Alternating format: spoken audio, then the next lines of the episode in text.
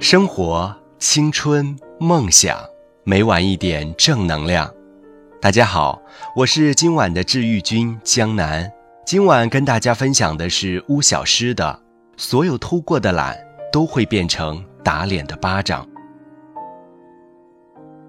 小学的时候练习书法，周末要背着墨水瓶去老师家，瓶子没拧紧，墨水把包里的文具都染脏了。于是我生闷气，觉得书法太讨厌，难学又惹祸，学了几天，再不愿意去。后来念高中，语文作文总是拿不到理想的分数，硬着头皮问老师原因，他说文笔不错，可惜字丑了些。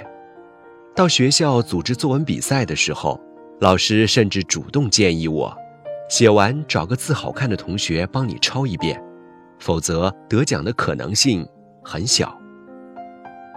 大二的时候考驾照，带我的教练脾气很不好，我被骂哭过两次，羞辱智商 n 次。我跟自己赌气，说过阵子再学，后来干脆就没再去驾校。如今即将毕业的我依然没有驾照。等到过年回家，我所在的小城市的出租车春节是不开计价器的。十块钱的路程，能漫天要价的说三十，不做拉倒。家人在忙，家中有闲置的车，可是我不会开啊，我只能去拦出租车，送上门给他们载客。还有半途而废的游泳，三天打鱼两天晒网的美术，明天再背吧的单词，他们都在后来某个猝不及防的瞬间跳出来为难我。因果报应真的是恒久存在的真理，所有偷过的懒都会变成打脸的巴掌。新家装修的时候，有一部分家具是手工现做的，木工师傅在我家工作的时候，大门敞开着通风。一位来邻居家走亲戚的老伯特意进来旁观。老伯说自己现在还在遗憾当年没有好好学做木匠。原来他年轻的时候跟着老师傅一起学过木匠，但觉得太精细、太麻烦，还被割伤过手，就不愿意学了。接下来，老伯想做一些轻松简单的活儿，于是就跟着亲戚一起去沿海打工。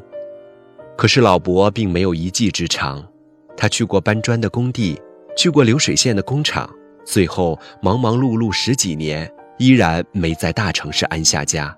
只好回家乡做点小买卖。曾经跟自己一起学木匠的伙伴，如今一个个成了当地令人尊敬的手艺人，甚至开启了自己的家具制造厂。而他只能站在陌生人的门边，欣赏别人展示着他曾放弃的技术。记得蔡康永写过：“十五岁觉得游泳难，放弃游泳。”到十八岁遇到一个你喜欢的人约你去游泳，你只好说：“我不会。”哎，十八岁觉得英文难，放弃英文；二十八岁出现一个很棒但要会英文的工作，你只好说：“我不会耶。”人生前期越嫌麻烦，越懒得学，后来就越可能错过让你动心的人和事，错过新风景。我现在深深觉得这是个真理。减肥的时候偷懒，夏天满大街瘦长腿的时候，你只能对着自己的肥肉生闷气；上学的时候偷懒，同学们一个个念名校入名企的时候，你又只能在深更半夜里抱怨怀才不遇。所有偷过的懒都会变成打脸的巴掌。我不知道怎样去劝服一个懒人改过自新，我只知道，打脸会疼，脸肿了会丑。